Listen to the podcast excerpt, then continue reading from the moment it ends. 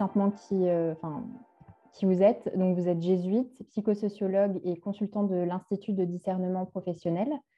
Vous m'arrêtez si je me trompe. vous, accompagnez, vous accompagnez des personnes et des organisations dans leurs décisions et vous êtes également attaché au département d'éthique publique du Centre Sèvres, donc à la faculté jésuite de Paris. Voilà. Voilà. Et donc, vous avez euh, récemment, enfin, plus ou moins récemment, sorti un, ouvrage sur l'art de discerner, euh, l'art de, faire des choix selon Saint Ignace de Loyola.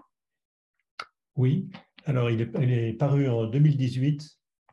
Euh, depuis, il y a eu deux nouveaux ouvrages, mais différents. Un chez, chez Duno, Apprendre à choisir, donc, le sous-titre, c'est Une méthode pour décider seul ou ensemble.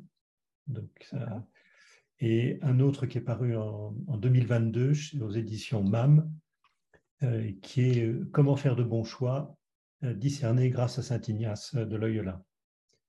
Et un livre qui s'adresse plutôt aux 18-30 ans. Très bien, c'est noté. Donc vous, êtes, vous êtes spécialisé dans l'histoire de Saint Ignace de Loyola et dans ses enseignements spirituels alors, l'histoire de Saint Ignace, non, mais ses enseignements spirituels, euh, oui, en particulier sur le discernement.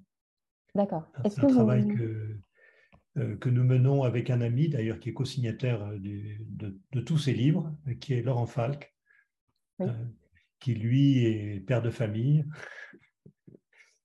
et qui actuellement travaille à la, la chaire Sens et Travail dirige la recherche et travail de l'ICAM, l'Institut catholique d'art et métier. Alors, il est à Lille, mais il y a plusieurs sites euh, ICAM en France et à l'étranger. D'accord. Et est-ce que vous pourriez présenter rapidement le personnage de Saint Ignace de, Loyola euh, euh, Pas forcément son histoire complète, mais voilà ce qui, ce qui, vous a inspiré chez lui pour écrire vos ouvrages? Alors, moi, je me suis surtout basé, euh, euh, le travail que, que j'ai fait, c'est à la fois sur euh, son récit, qui est une autobiographie, alors qu'il y a ceci de, particulier, c'est que c'est un récit, c'est-à-dire qu'il a raconté sa vie à un jésuite de son époque, et celui-ci a pris en note le récit et donc l'a ensuite publié après la mort de Saint Ignace. Donc c'est un récit autobiographique, mais qui n'a pas corrigé. Et la, deuxième chose sur laquelle je m'appuie, ce sont les exercices spirituels euh, de Saint Ignace, qui, est donc cette euh, pratique des, retraites qui sont données pour, dont le, but premier, c'est d'aider à prendre des décisions aussi librement que possible. Alors la particularité du, euh, du récit autobiographique de, Saint Ignace, c'est que euh, Ignace nous raconte un peu ce qu'il, euh, non pas ce qu'il veut, mais ce qu'il pense pouvoir être utile à d'autres. Donc il y a des tas de choses qu'il ne raconte pas. Donc il y a des biographies d'Ignace qui sont épaisses comme ça, alors que le récit est tout mince. Parce qu'il n'entre pas dans des tas de détails euh, au fond, ce qu'il raconte, c'est d'abord et avant tout une histoire spirituelle. Et encore une fois, dans cette histoire spirituelle, euh, ce que j'aime dire, c'est qu'il ne se raconte pas. Il, euh, il, raconte son histoire spirituelle sans se raconter. C'est ce qui est quelque chose d'assez rare et de, je trouve très intéressant. C'est-à-dire qu'il ne s'étend pas sur ses états d'âme, sur... Euh, non, il essaye d'aller droit au but. Et encore une fois, ce qu'il raconte, c'est parce qu'il pense que ça peut être utile à son lecteur. Et ce qui est trop circonstanciel ou trop extérieur ou qui, dont il ne pourra pas tirer de, de leçons pour lui-même, bah, il n'en parle pas, ça ne vaut pas le coup pour lui. Voilà. Est-ce qu'il parle uniquement de ses expériences ou euh, est-ce qu'il va s'inspirer aussi d'autres sources euh, en dehors de ces expériences-là? Non, il parle uniquement de son expérience spirituelle. D'accord. Et, ça aussi, c'est une euh, caractéristique très forte de, ce récit. c'est qu'Ignace de Loyola a, vécu, enfin, a fait une expérience spirituelle un peu hors norme, et en l'absence de père spirituel. Il, il, dit toujours qu'il cherchait des personnes spirituelles pour l'aider, pour, parce qu'il avait du mal à trouver son chemin. Et ces personnes, il les cherche tout au long de sa vie sans les trouver. Et c'est lui qui devient euh, ensuite euh, le père spirituel des premiers compagnons jésuites, puisque euh, dans le récit, il passe de, son histoire personnelle à le commencement de la compagnie de Jésus, où il, il recrute, on va dire, les premiers compagnons avec lesquels il fondera la compagnie. Voilà, c'est et, donc, dans son, dans son histoire, dans son expérience, qu'est-ce qui, euh, qu'est-ce qui a été le, plus marquant en fait, pour, euh, pour lui, pour euh, commencer à, à écrire ces récits-là et ces, ces exercices-là, dans le but ensuite d'aider, d'aider les autres, finalement, de, de, le partager à, plus de, à, d'autres personnes Alors, peut-être un mot sur le, personnage. Euh, parce qu'il circule beaucoup de caricatures. Euh, alors, c'est un, un, homme qui est, euh, qui est né dans une famille de la noblesse basque, donc de tout à fait la fin du, du 15e siècle et début du 16e siècle, puisqu'il est, il est né en 1491, donc juste avant la, ce qu'on appelle la Reconquista, c'est-à-dire la, prise de, Grenade par les rois catholiques, c'est-à-dire l'Espagne qui, qui, euh, qui redevient, qui passe sous la maîtrise complète des Espagnols et non plus partagée avec les, Arabes et, les Espagnols. Et il meurt en 1556, donc euh, à la moitié du, XVIe siècle. Il est issu de cette noblesse basque euh, qui est euh, très proche du, roi de, Castille. Il, va, il, va, être élevé à la, cour de Castille, pratiquement. Et à cette occasion-là, il va finalement connaître toute l'aristocratie, tout, le monde à la fois militaire, mais aussi bourgeois, euh, commerçants, économiques, euh, etc., euh, de son époque. Et, ces, personnes-là sont, très entreprenantes. Il va les retrouver ensuite, puisque l'empire de Charles Quint, qui, qui, va succéder au roi d'Espagne, Charles Quint, c'est un, c'est qui va, qui va prendre la suite en, Espagne. Ben, Charles Quint va, avec Charles Quint, tous ces hommes vont naviguer euh, vont aller non seulement en Amérique, mais vont aussi aller en Italie, vont aller dans les Flandres, vont aller euh, en, Franche-Comté, etc. Et Ignace, qui va voyager un peu, va toujours les retrouver. Donc il va avoir un, réseau de relations, en fait, euh, qui va beaucoup lui servir, alors qu'en même temps, il a pris un chemin de, dans un premier temps de séparation complète du monde. Mais, euh, et c'est ça peut-être euh, son expérience spirituelle la plus étonnante, c'est-à-dire que cherchant à suivre le Christ au plus près, euh, habité par un grand désir finalement de rompre avec tout ce qui pourrait être une, comment dirais-je, un, obstacle à, cette rencontre du Christ, il va peu à peu être poussé à, s'intéresser au monde et à s'intéresser euh, aux personnes euh, pour les aider elles-mêmes à, mieux vivre leur vocation propre. Euh, c'est ce que je disais au début, c'est Ignace, quand il a écrit son récit, c'était pour être utile aux autres. Et au fond, pour lui, ça a été très vite ce qu'il a découvert, c'est ce qui était important pour sa vie à lui, c'était enfin, ce qu'il euh, disait aider les âmes, son, expression aider les âmes, mais c'est-à-dire aider les personnes euh, à vivre en chrétien, mais à vivre en chrétien euh, en, accomplissant leur tâche d'homme, et en particulier ce qu'ils visent, comme c'est aussi son monde, le monde de l'aristocratie, c'est-à-dire les responsables. Et alors, il va toujours avoir dans sa vie ces, deux pôles. Euh, d'une part, être très soucieux des pauvres, parce que lui-même a fait une expérience de pauvreté, il a, il a, il a vécu des, des années en mendiant, euh, en permanence. Bon, c'était plus c'était davantage possible à l'époque qu'à aujourd'hui. Et, et, puis de l'autre côté, euh, bien il va être le conseiller des princes, il va être le conseiller du pape, il va être le conseiller de, cardinaux, etc., etc. Et alors, à, Donc, une figure très contrastée. Ouais. Et à, ce moment-là, qu'est-ce qu'il va proposer justement à ces, à ces différentes populations, à ces, aussi bien aux princes qu'aux pauvres? Quels sont, En quoi consistent ces exercices qu'il propose euh, à ces personnes-là? Alors, aux, pauvres, c'est clair, c'est les secours. Hein, c'est-à-dire, euh, s'ils ont besoin d'être soignés, c'est d'être soignés. Si, S'ils ont besoin euh, d'être mis sur pied, c'est bah, faire, tout faire pour les remettre sur pied. Voilà, il, a, il, a, il, a, beaucoup participé à ça personnellement et puis il a fait créer des œuvres dans la compagnie pour cela. Euh, par exemple, pour aider des prostituées à sortir de la prostitution, euh, pour aider des, orphelins à, grandir en ayant un peu un, un cadre qui les aide à, à grandir, etc.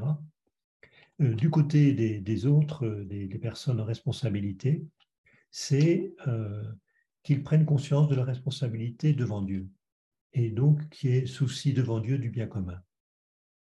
C'est-à-dire qu'ils répondent à leur vocation. Mmh. vous êtes prince, ben, votre vocation c'est de gouverner en paix avec votre, votre principauté.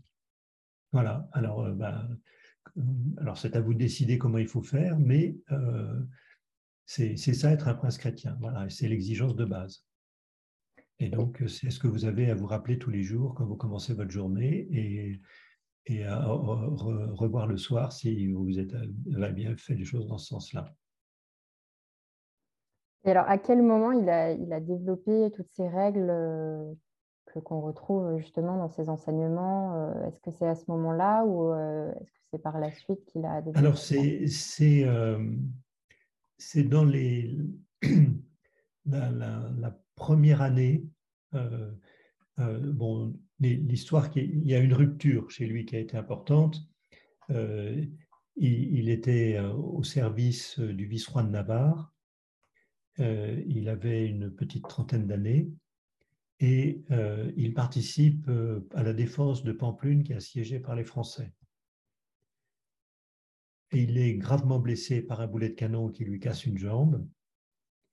Euh, et à partir de là, il a plusieurs mois de, convalescence. bon, je, passe sur les détails, les opérations chirurgicales et tout et tout. Et après cette convalescence, et pendant cette convalescence, euh, il prend conscience, euh, il fait une première découverte spirituelle, mais dont pendant tout un temps, il ne va pas savoir se servir. Et c'est ça qui, euh, qui moi, m'a stimulé pour écrire ce livre auquel vous faites référence. Cette découverte spirituelle, c'est que nous avons des pensées qui nous dynamisent et nous avons des pensées qui nous rendent tristes, alors que même nous pouvons y prendre un grand plaisir. Et donc, il est sur euh, son lit de douleur, en train, pleine convalescence. Euh, et euh, alors, il, s'ennuie comme un rat mort. Et donc, et pour le distraire, on a trouvé que deux livres, Une vie du Christ et Une vie des saints. Alors que lui, il était habitué à lire des romans de chevalerie. Euh, qui était la littérature euh, des jeunes nobles de l'époque et qui, entre parenthèses, est une littérature qui a, fonctionné jusqu'au jusqu'au cœur du XVIIe siècle. Hein, c'est une chose qu'on on a complètement oublié, ces romans de chevalerie, mais, euh, mais ils ont eu un succès absolument fou dans, l'élite en Europe. Et, donc, il lit beaucoup, mais en même temps, bon, à un moment, il en a assez de lire, alors il rêvasse. Et il a deux types de rêves. Il a des rêves qui sont associés à ce qu'il a vécu, à ce qu'il a lu dans ses romans de chevalerie, et qu'il projette euh, sur une dame, voilà, qui, va être de ses pensées, avec lesquelles il rêve ben, de, faire des exploits d'amour, enfin, dans, le style des, chevaliers, Lancelot du Lac, Amadis des Gaules et les autres. Et puis, aussi, il fait attention à ce qu'il lit et il se dit, mais tiens, finalement, les saints ont fait ceci pour la suite du Christ, ben moi, peut-être je pourrais faire ça aussi. Voilà. Et euh, ces rêveries l'emmènent de temps en temps du côté des chevaliers, de temps en temps du côté du Christ. Et il se rend compte, euh, mais il lui faut tout un temps, c'est pas, ça, met, euh, c'est pas très clair, un mois et demi peut-être. Au bout d'un mois et demi, il se rend compte que quand il pense euh, à, la dame euh, qui va courtiser, ben, il y prend beaucoup de plaisir pendant deux heures, trois heures, quatre heures. Ça fait passer le temps. Mais après, il se trouve tout triste, sec, pas content de lui-même. Tandis que quand il a imaginé qu'il allait faire des austérités, des ascèses invraisemblables, manger des herbes amères, euh, jeûner pendant des jours et des jours à la suite du Christ pour imiter les saints. Euh, c'était encore plus fou que ce qu'il pensait de l'autre côté. Euh, il se trouve finalement très, très bien, très heureux, très joyeux, en pleine forme. Et un jour, il se dit, mais c'est bizarre. Pourquoi est-ce que ces pensées différentes auxquelles je prends autant de plaisir pendant que j'y pense, dans un cas, me laissent pas bien du tout, et dans l'autre, euh, me laisse euh, dans un élan incroyable. Et là, il se dit, ah, euh, c'est peut-être un signe qu'il y a des esprits qui agissent sur nous, un esprit qu'il va appeler le bon esprit, et puis un autre esprit qui va appeler le, le mauvais esprit, ou l'expression qu'il va préférer, c'est l'ennemi de notre nature.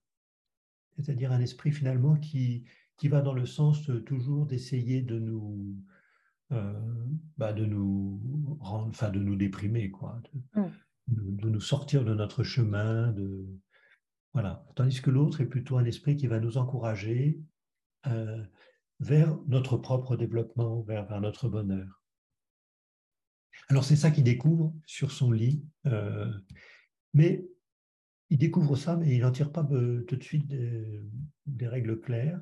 C'est ensuite, s'étant rétabli un petit peu, il se met en route parce que son idée, c'est de partir en pèlerinage à Jérusalem. Et donc, il se met en route, il quitte la maison de, de donc qui est au Pays Basque, euh, qui existe toujours, qu'on peut visiter. C'est une très belle visite qui est, très émouvante. Et euh, il va vers, euh, vers Barcelone pour ben, prendre un, un bateau pour, euh, pour l'Italie, puis traverser l'Italie pour prendre un bateau à Venise et de Venise aller en Terre Sainte. Et pendant euh, tout un temps, il s'arrête euh, un peu avant Barcelone, à un site qui existe toujours, qui est la ville de Manrese, et qui est dominée par l'abbaye bénédictine du Montserrat, qui existait à l'époque et qui existe toujours. Et là, il fait une très longue retraite de huit mois à peu près. Euh, et c'est pendant cette retraite, au cours d'expériences spirituelles très intenses, que peu à peu, il découvre euh, les premières règles du discernement qu'il va formaliser ensuite et qu'on trouve dans les exercices spirituels. Alors dans le récit, il, il ne présente que la découverte que de deux règles. Voilà. Et il explique comment il a découvert deux règles. on comprend qu'il a euh, ensuite euh, formulé les règles complémentaires ou les autres. Et quelles sont justement ces deux, ces deux principales règles Alors, la, première règle qu'il découvre, euh, c'est celle qui, qui, est, qui, met en, en, numéro 2 ensuite dans les, les, règles qui sont dans les exercices. C'est quand je vais de bien en mieux dans le service de Dieu, c'est-à-dire l'idée, c'est quand je suis dans une dynamique de progrès. Voilà. Mhm. Euh, l'ennemi de la nature humaine va chercher à me faire sortir de cette dynamique et va mettre des obstacles par des fausses raisons, va essayer de me troubler, etc. Tandis que le bon esprit va m'aider, va m'encourager, va me permettre d'aller de l'avant. Voilà.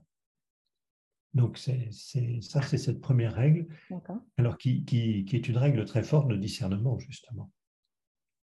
Et alors, il, il découvrira ou il formulera après la règle complémentaire qui, mettra en premier, c'est quand je suis dans une dynamique euh, négative. Voilà. Hein, c'est-à-dire, euh, alors, en, termes euh, théologiques, il exprime ça quand je vais de péché mortel en péché mortel. Bon, mais on peut dire quand, quand finalement je, je, je, me laisse aller, quoi. Je me laisse aller dans ma vie. je fais n'importe quoi, voilà. Ah, je, je, vais du, du, shit à la cocaïne, cocaïne à l'héroïne. Enfin, bon, voilà, vous voyez, pour, pour reprendre des choses fortes. Hein, voilà. Eh bien, l'ennemi va, va, dire mais c'est très bien, vas-y, voilà, il savonne la planche, la planche pour que ça glisse mieux, voilà. Tandis que le, euh, le bon esprit va dire attendez, attends, ah, tu, déconnes là, mon vieux. Excusez-moi de, prendre des choses aussi, euh, mais, mais c'est comme ça euh, que, ça. Et puis alors l'autre règle, c'est une règle spirituelle plus, plus, plus affinée, qui est qui est plus pour des personnes qui sont, qui sont déjà beaucoup plus avancées dans la vie spirituelle. Mhm. Euh, alors, lui, Ignace parlera dans les exercices de règles de, d'un, second temps, d'une règle de deuxième semaine des exercices spirituels. Bon. Euh, c'est euh, que l'ennemi de la nature humaine peut se présenter comme sous la forme d'un ange de lumière. Mhm. C'est-à-dire, il peut se présenter sous, sous la forme de, de, quelque chose de bien, de bon, euh, mais qui en fait nous fait sortir de notre trajectoire. Oui, parce que à, la, base, finalement, l'idée, c'est justement de rester dans sa trajectoire, dans la voie qui, a été faite pour nous, en fait. C'est surtout dans, sa vocation. De ne pas s'égarer, quoi. Voilà, de ne pas s'égarer. Euh, et, donc, en quoi euh, ces enseignements-là aujourd'hui peuvent être utiles, que ce soit euh, en entreprise ou ailleurs, en fait? C'est vrai que que ce soit voilà, pour les jeunes ou, moins jeunes, quelles sont les, les, principaux, les, les, principales sphères voilà, dans, le, dans la société où ça pourrait être vraiment utile et, aider les personnes à bien choisir que ce soit qu'ils soient croyants ou non, d'ailleurs. Alors justement, c'est bon le, livre auquel vous faites référence, hein, c'est-à-dire L'art de choisir avec Ignace de Loyola, euh, c'est un, livre euh, euh, qui, est un peu une introduction à la vie spirituelle chrétienne. Mhm. enfin, il a été conçu comme ça. Mais avec Laurent Falk, nos premiers livres, qui sont maintenant épuisés, Mais bon, maintenant il y en a trois quand même qui, qui sont disponibles, ça, ça, suffit bien.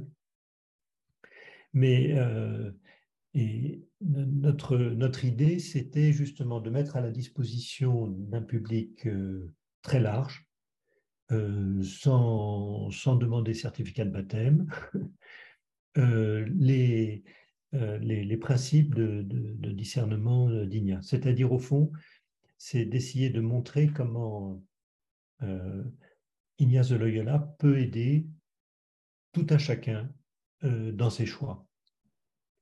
Et euh, pour nous, le, point, le nœud, c'est en invitant les personnes à, se référer à leur finalité personnelle, finalité professionnelle.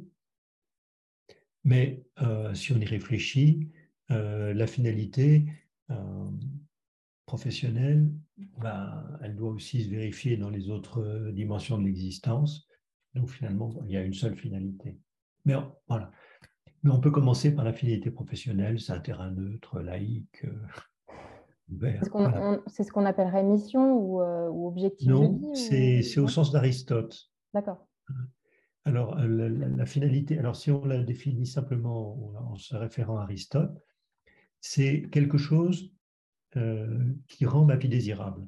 C'est-à-dire, quand je me réfère à ma, finalité, ah, ça me donne envie de vivre. Ah. La deuxième chose, c'est qu'elle doit être euh, exprimée comme un horizon. C'est-à-dire que euh, on avance toujours vers elle et elle est toujours devant. C'est ça un horizon.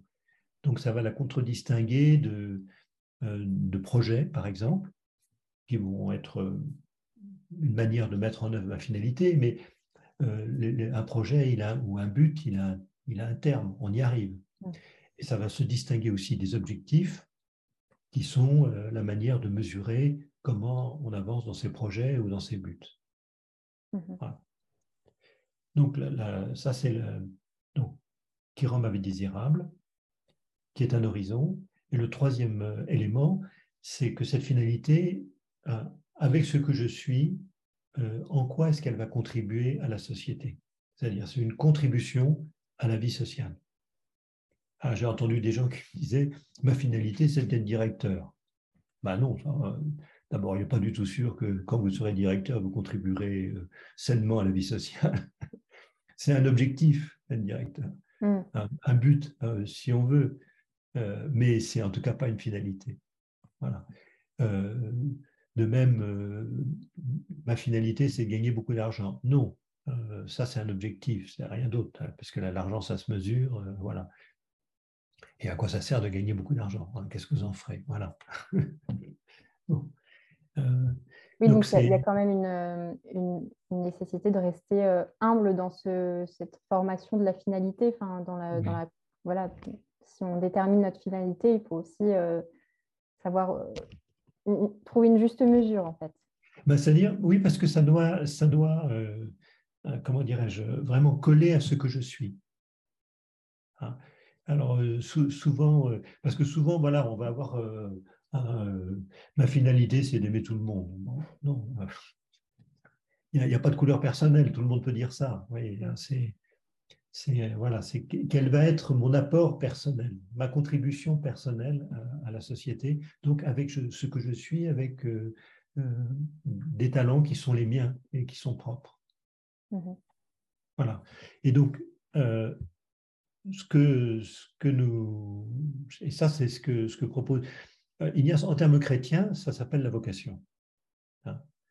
Euh, puisque dans, l'anthropologie chrétienne, la, vision, c'est-à-dire la, vision que euh, la foi chrétienne a de, la personne humaine, toute vie est vocation. Toute vie humaine est vocation. C'est-à-dire que toute vie humaine reçoit un appel d'une transcendance qu'elle ne sait pas reconnaître, qu'elle ne sait pas nommer, mais voilà, cet appel est là. Et au fond, euh, nous nous voyons, non, on reste plus modeste, on dit, bon, parlons de finalité, hein, mais en fait, derrière, on a cette idée-là quand même que euh, chacun a une finalité et c'est pas pour rien. voilà, c'est ça. Et, se référer à cette finalité, ça permet de faire des choix. Parce que je vais me laisser guider par ma finalité dans mes choix à faire. Mmh. C'est-à-dire, je, vais, je vais choisir parmi les options qui se présentent à moi celle qui va le plus dans le sens de ma finalité. Donc c'est ça que nous avons euh, proposé dans, nos livres et qu'on retrouve par exemple dans, le livre Apprendre à choisir euh, chez Duno. Et, justement, par rapport à, cette finalité, quelle est la place de la, volonté euh, personnelle le, libre choix, qu'on appelle oui, libre, libre choix aujourd'hui, choix individuel, quelle est la, place de cette, volonté? Est-ce que, chez Saint-Ignace, il y a aussi voilà, la question de la volonté divine, je dirais, et la volonté individuelle, ou enfin, comment ça, comment ça s'agence chez Saint-Ignace Alors, chez, chez Saint-Ignace, le, le, mot volonté euh, c'est un mot qui, est, euh, qui a changé de sens, hein, enfin, qui a changé de sens aujourd'hui par rapport à son emploi par Ignace. Euh, autant d'Ignace, le mot volonté, il faut l'associer davantage au mot désir. Hein, c'est-à-dire ce, voilà, ce, ce, à quoi j'aspire très très profondément. Mmh, d'accord, ok. Donc oui, on rejoint la finalité. Voilà, c'est ça. Ce à quoi j'aspire très, très profondément, je vais le vouloir. Mmh je vais le vouloir. Donc, selon lui, on a toujours le choix ou est-ce que dans certains cas, on se confronte à certains obstacles qui. Voilà. Ou, et aussi, quelle est la place du hasard? C'est aussi ma question. Quelle est la place du, hasard de la vie dans la pensée de Saint Ignace de Loyola? Alors, ça, c'est une. on a toujours le choix, oui. C'est-à-dire que pour lui, il n'y a pas de petit choix. Euh, mais sachant aussi que les choix se trouvent dans des déterminations, c'est-à-dire qu'on est placé dans des circonstances. Euh, euh, j'ai lu, par exemple, il y a, quelque temps, la, vie de cette femme qui était esclave, qui, a été sanctifiée sainte Batika, Bastiska, je ne sais plus très bien son nom exactement. Ben, vous êtes esclave euh, voilà, vous êtes pris dans des contraintes telles, mais euh, vous pouvez quand même euh, vivre bien votre vie d'une certaine façon. Dans, un cadre qui est extrêmement contraint, extrêmement humiliant, extrêmement douloureux, extrêmement, etc. ça, c'est. Alors, maintenant, le, hasard, je dirais que pour Ignace, euh, il n'y a pas de hasard. Euh, ce, qui, se présente à nous, nous devons essayer de le considérer euh, et de, voir ce qui peut être, ce qui peut aller dans le sens de notre vocation, ce qui, voilà, ce qui peut permettre d'en tirer parti, d'en tirer du fruit, dans, voilà, c'est c'est cela. Maintenant, il, va, euh, oui, euh, il, va reconnaître, euh, si vous voulez, souvent que ce que nous appelons hasard, hasard, c'est pour lui, ça va être aussi la façon dont Dieu, Dieu se rend présent à nous. Mmh. Ce qu'on appelle la providence. en, en, termes chrétiens, il n'y a pas de hasard, en fait. Oui, c'était un peu une question. Ah. C'est, il y, a une, il y a une présence de Dieu qui, bah, qui souvent bah, nous, tire d'un mauvais pas, qui nous, voilà, euh, il y a, quelqu'un qui vient à point nommé euh, nous aider alors qu'on est dans la peine, etc. Bon, petite potion d'ordre, je vois que le temps le restant 5 euh, minutes 59, comme je vous le disais, il suffit de recliquer sur et, on, on repart pour 40 minutes. Ça marche, on fait ça. Bah, du coup, euh, je ne sais pas si on attend là, que la vidéo se termine ou. Euh. Oh, bah, on a cinq minutes, on peut encore, il y a encore, beaucoup de temps. Euh, alors, moi, ce qui m'intéressait aussi, c'est par rapport à, à, votre, votre livre qui s'adresse principalement aux, managers, au management, peut-être aux entreprises pour faire effectuer des choix. Comment les, les, enfin, oui, les, managers ou les, en entreprise, on peut mettre en application les règles de Saint-Ignace pour euh, discerner, pour choisir. Et, euh, euh, après, j'imagine que ça peut, se, ça peut se décliner dans d'autres sphères de la société, mais comment concrètement ça se, ça se manifeste? Alors, je, en fait, je pense qu'il faut, faut, arriver à une, une conscience que si Ignace parle euh, des, ce qu'il appelle les, les, consolations et les désolations, mhm. hein, c'est-à-dire euh, euh, ce que j'ai évoqué comme cette présence soit du, bon esprit, soit cette présence de l'ennemi de la nature humaine, ça travaille personnellement, chacun d'entre nous. Je, je donnais l'exemple d'Ignace avec ses pensées de servir le Christ en faisant dans la 16 ou au contraire euh, en se laissant embarquer par euh, ses souvenirs euh, des romans de chevalerie. mais ça, travaille aussi les groupes.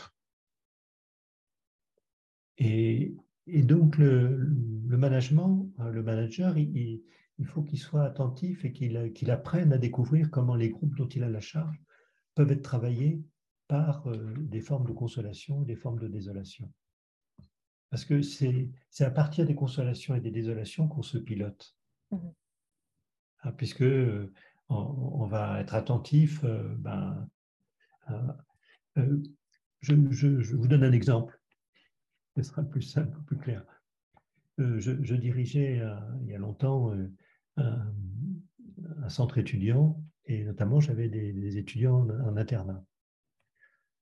Et on avait décidé un mois à l'avance que pour Noël, avant qu'ils partent dans leur famille, on ferait une petite fête au centre. Voilà. la, veille ou l'avant-veille de la fête, euh, les deux délégués des étudiants viennent me voir en disant euh, Ah, euh, mon père, on n'a rien préparé, on annule la fête. Moi, je les écoute et je me dis Désolation, désolation du groupe étudiant. Voilà. Parce qu'on est à l'avant-veille de la fête, ils ont de fait rien préparé. voilà. Mais je me suis dit bon, c'est des étudiants, ils ont plein de ressources, ils n'ont pas besoin de beaucoup de temps pour faire quelque chose. On a décidé il y a un mois, on était tous d'accord, il n'y a pas de raison de se laisser entamer par cette désolation euh, passagère. Et je leur ai dit non. Je leur ai dit non, on fait la fête. Vous ferez ce que vous pourrez. Voilà. On a fait une fête superbe. Voilà. Oui, c'est un bon exemple, en effet. Voilà, c'est, on écoute ce qui se passe dans le groupe, mais euh, on avait pris une décision, on s'y tient. Voilà, c'est, Parce que cette décision, elle avait été prise euh, un moment dans, le calme, dans la bonne. Euh, voilà, on était dans, un accord où on était vraiment ensemble, quoi. Voilà.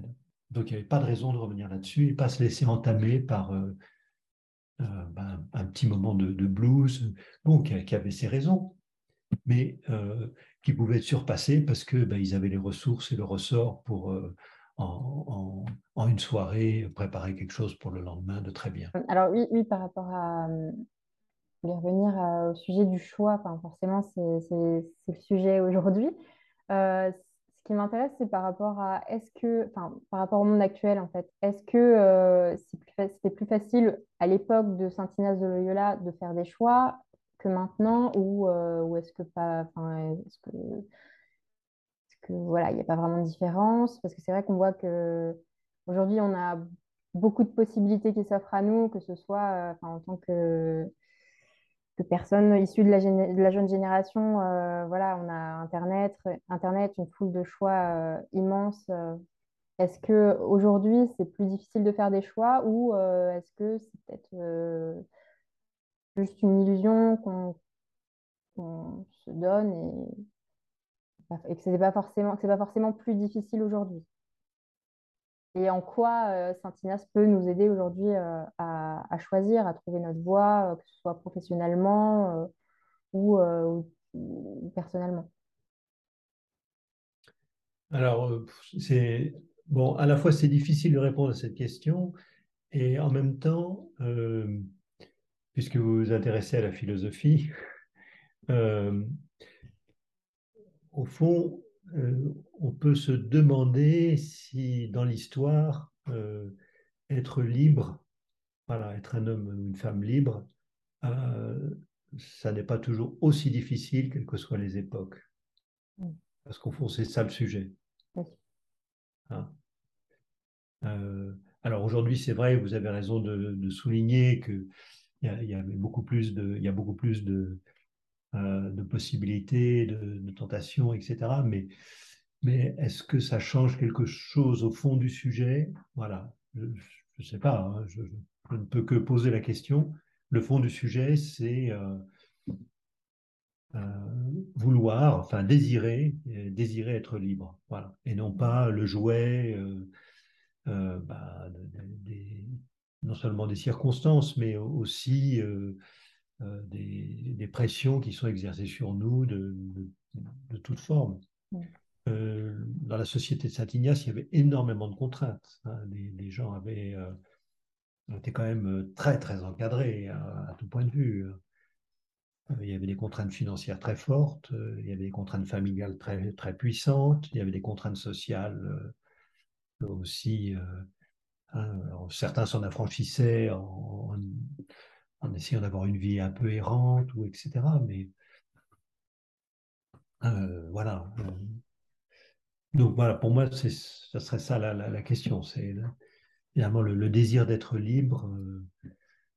Euh, est-ce qu'il nous habite vraiment et est-ce qu'on est prêt à en prendre les moyens? Alors, sur, ce chapitre d'en prendre les moyens, a, c'est une vraie aide, oui. Parce que les, euh, ces règles de discernement sont, sont vraiment très, très sûres, très sûres. Ah, et justement, puisqu'on peut la, les, les, appuyer sur, enfin, je le disais plus généralement, sur la question de la finalité. Et euh, avec Laurent, par exemple, et puis même d'autres personnes avec qui nous travaillons, nous, nous, avons aidé beaucoup de personnes à formuler leur finalité. Et, et euh, bah, j'ai le témoignage de, gens enfin, qui me disent, mais ça m'a changé la vie. ça m'a changé la vie.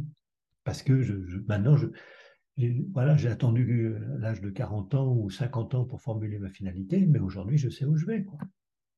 Et quand, euh, quand je veux faire des, choix, ben, je me réfère à ma finalité, c'est voilà, clair comme de de roche. Et alors cette finalité, elle se construit aussi euh, beaucoup, j'imagine, par la, connaissance euh, de soi, la connaissance qu'on a de, de son être, de, ce qu'on aime, de ce qu'on désire vraiment faire dans la vie. Et ça, c'est pas forcément évident euh, à, première, à première vue. Euh, c'est pas si compliqué que ça, en fait, parce que c'est répondre à la question euh, à quoi est-ce que j'ai le désir de contribuer? Avec ce que je suis. Euh, en, rappelant enfin, la définition que j'ai donnée tout à l'heure, la finalité. Alors, euh, c'est vrai qu'il y a des gens qui ont du mal à, identifier leur désir. Ben, je, me souviens de, cet étudiant, c'était à, l'EDEC, et il était en, deuxième année, et on, abordait un peu le. C'était je ne sais plus ce que c'était comme cours. bon, j'abordais ce sujet de la finalité. Je trouvais qu'avec les étudiants de deuxième année de l'EDEC, c'était un peu trop tôt. Voilà, ils n'étaient pas mûrs. Mais il y en a un qui me dit Monsieur, j'ai ma finalité, est-ce que c'est normal? Alors, je lui dis euh, ah, Je ne sais pas. Alors, et puis je vais le voir. Et, euh, il me dit, voilà, ma finalité, c'est de faire réfléchir par l'humour. Euh, je lui dis, ah, bon, c'est intéressant. En tout cas, comme formulation de finalité, moi, j'ai rien à dire. C'est une formulation parfaite en termes de, mots. Voilà. Mais, euh, et alors, il m'explique qu'il faisait des one-man shows, qu'il faisait des, des, interventions à la radio, qui, etc., enfin, etc. Il avait déjà tout un background de contribution euh, où il faisait réfléchir les gens par l'humour. Ah, J'ai dit, voilà, vous avez votre finalité. Hein. Euh, bon, pour d'autres, il faut plus de temps pour, euh, pour trouver, mais ça, c'est, si vous voulez, enfin, n'importe quel psychanalyste vous le dira, il y a des gens qui mettent beaucoup de temps à, trouver quel est leur, leur vrai désir, finalement, quel est leur chemin. Ils, se laissent embarquer par, par les, par les pressions. Euh, dans, notre petit livre euh, Comment faire de bons choix grâce à Saint-Ignace, qui est publié cette année, euh, c'est vous qui m'y faites penser. Je, commence par l'exemple d'une d'une jeune femme qui a, qui, a, fait Sciences Po. Elle a fait Sciences Po parce que bah, parce que son père avait fait Sciences Po, il avait dit, tu sais, ma fille, tu verras. Bon, elle avait une relation assez euh, étroite avec son père, et donc euh, son père a fait un peu pression, pas forcément beaucoup, mais un peu quand même. Et tu sais, Sciences Po, c'est formidable, euh, etc. Ça t'ouvre toutes les portes, etc. Bon, elle, elle avait un peu en tête de faire médecine. Alors, elle fait Sciences Po première année. Dès la première année, ça grince elle n'est pas satisfaite, elle dit bon, c'est bien, mais enfin bon, ça ne m'intéresse pas vraiment, quoi. Mais euh, elle a commencé, alors, puis elle dit peut-être ça ira mieux en deuxième année. Et puis alors, euh, euh, ben, elle, se, lance en, activité à côté de ses études de Sciences Po dans des associations qui tournent autour des questions de santé. Et en troisième année, elle, oui, alors si aussi elle, elle a un, oncle qui est chirurgien, alors elle, elle va assister à des opérations chirurgicales. voilà, donc elle a une cousine qui fait médecine, alors elle lui demande de montrer ses cours, etc. Alors tout ça, voilà. Alors elle, flirte comme ça pendant quatre ans entre Sciences Po et la médecine, mmh. en se disant peut-être que je vais réussir à concilier les deux. Et puis en quatrième année, de, après Sciences Po, elle termine Sciences Po, elle dit Bon, bah, bah non, il faut que j'entre en médecine. Et alors là, l'histoire est très belle parce qu'elle obtient, il y a une passerelle possible avec la médecine. Et le jury, elle, a fait tellement d'expérience, etc., que le jury l'a fait entrer direct, ce qui est, à mon avis, extrêmement rare, en troisième année de médecine, mmh. et non pas en deuxième année. Voilà. Et bon, et elle dit, je suis là où je dois être. Voilà. Ah, c'est le, le, temps qu'elle a mis à finalement donner, euh, comment dirais-je, ça, à, à, accepter son désir, quoi, à l'entendre et à lui donner sa, dimension. Oui, parce qu'il y a toujours, euh, il y a toujours une possibilité de, voilà, de faire les, les expériences qui ne sont pas forcément euh, pas, forcément euh, opportune pour nous et pas forcément qu'on va pas ressentir comme bonne, et, euh, et, ensuite réajuster sa finalité euh, ou, ou faire un pas en arrière ou faire un pas en avant vers une autre voie. Quoi. En même temps, si vous voulez, je, même les expériences à côté, finalement, servent. Mm. voyez? Moi, par exemple, bon, j'avais l'idée d'entrer dans la compagnie de Jésus, mais euh, euh, j'ai commencé par faire des études et, j'ai choisi des études universitaires. J'ai fait des maths et de la physique. Mais j'ai fait des maths et de la physique, comme je le dis, pour me désennuyer. C'est-à-dire par pure curiosité intellectuelle. Mmh bon, euh, en fait, après coup, longtemps, enfin, longtemps après, je me suis dit, peut-être j'aurais mieux fait de faire de l'histoire, j'aurais mieux fait faire de, je sais pas quoi, autre chose, quoi. Hmm. Mais euh, en même temps, avoir fait des maths et de la physique, ça m'a, ça m'a beaucoup servi parce que ça m'a, ça m'a aidé sur la question de la logique. et donc, en philosophie, ça m'a beaucoup servi, en fait voilà, ça m'a beaucoup aidé aussi sur la, une certaine rigueur euh, pour lire les textes, par exemple en, écriture sainte, en exégèse, etc. Et donc, euh, je me suis dit finalement, euh, bon, c'était pas forcément la meilleure idée de faire des maths et de la physique, mais ça n'a pas été vraiment perdu. Voilà. Et, donc, pour résumer par rapport à Saint-Ignace, quelle est l'attitude idéale à, avoir dans la vie si, on pouvait éclairer euh, les gens aujourd'hui euh, par rapport à Saint-Ignace, quelle, serait, euh, je sais pas, une, maxime qui, pourrait nous proposer pour voilà, bien agir dans la vie, avoir, pouvoir faire les bons choix et, Alors, et aimer ce qu'on fait Ça, c'est un peu, c'est plus exigeant comme question. Parce que Ignace propose cinq attitudes euh, à tenir de façon concomitante. Premièrement, c'est la confiance. La confiance, euh, et il dit, euh, voilà, tous nous pouvons avoir des peurs. Mais aux peurs, il faut opposer la confiance. Mhm. Confiance en Dieu, confiance en la vie, et partant une certaine confiance en soi, hein. mais, mais qui procède d'une confiance en la vie. C'est pas on commence pas par la confiance en soi. La confiance en soi, on la reçoit d'une certaine mm. façon. Voilà.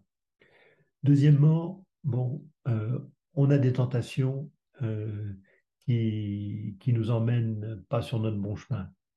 Donc, il faut les connaître et il faut les combattre euh, vigoureusement. troisièmement, il, il faut essayer d'aller là où la porte se présente et qui est la plus ouverte. Donc, euh, euh, ça veut dire quoi? Ça veut dire que bon, on peut, on peut avoir un projet, etc. Mais euh, si, si, la porte ne s'ouvre pas, il ne faut pas forcément insister. Mm. Hein, ça veut dire qu'il faut peut-être aller ailleurs, ou il faut la contourner. il faut... Donc, aller vers la porte où elle est plus ouverte. Quatrième attitude, c'est chercher toujours la confirmation de ses choix. J'ai fait un choix, mais avant de passer du choix à la décision, être très attentif à chercher la confirmation. Cette confirmation, ça va être euh, d'abord euh, peut-être le dynamisme intérieur que suscite euh, le choix que j'ai fait. Ça va être aussi d'en parler à, un bon conseiller qui va me dire Ah oh bah oui, ça, je te reconnais bien là, quoi, c'est bien toi. Hein. Et puis aussi être attentif à comment les, les choix que je fais sont confirmés par les événements.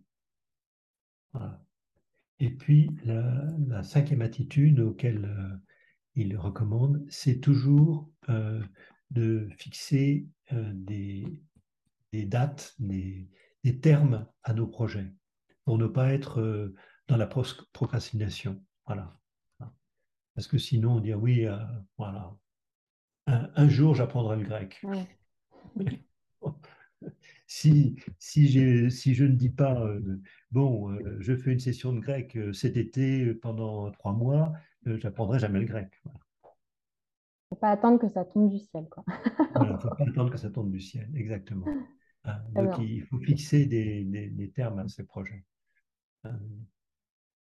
voilà, ces cinq attitudes, ils sont vraiment des, à, en tenir de façon concomitante. Mm-hmm qui sont des attitudes nécessaires pour euh, mener à bien les discernements de sa vie, pour mener à bien ses choix. Très bien. Donc ça, c'est euh, assez... On va essayer de, les retenir. Merci beaucoup. Euh, je ne sais pas si vous avez quelque chose à ajouter par rapport à, vos travaux. On va rappeler les, livres que je, mettrai à la, fin, à la fin de la vidéo, vos, différents ouvrages.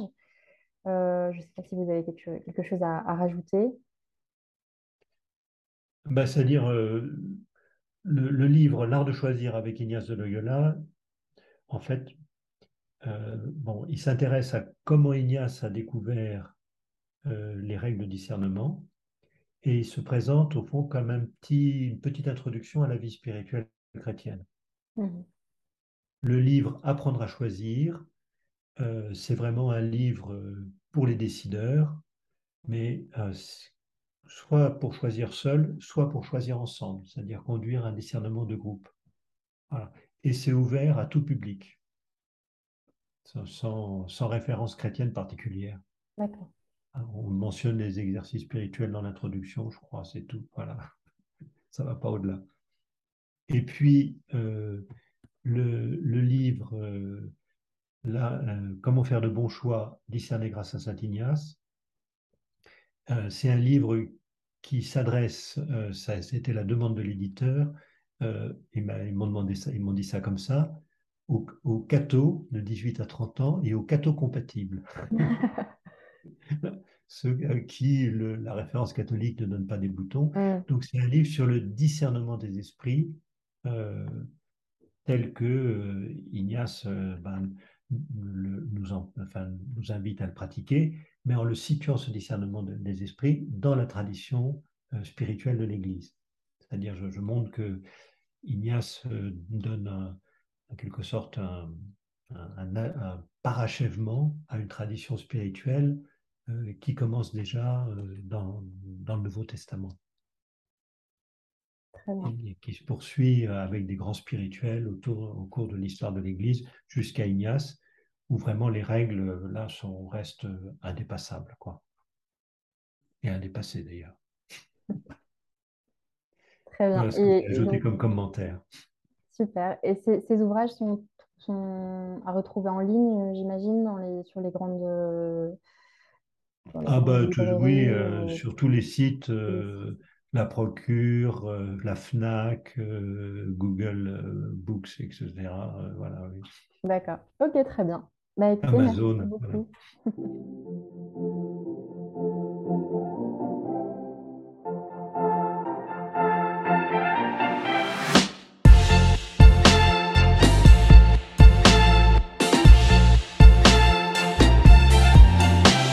Maintenant, likez cette vidéo, abonnez-vous, commentez, enfin faites comme vous voulez.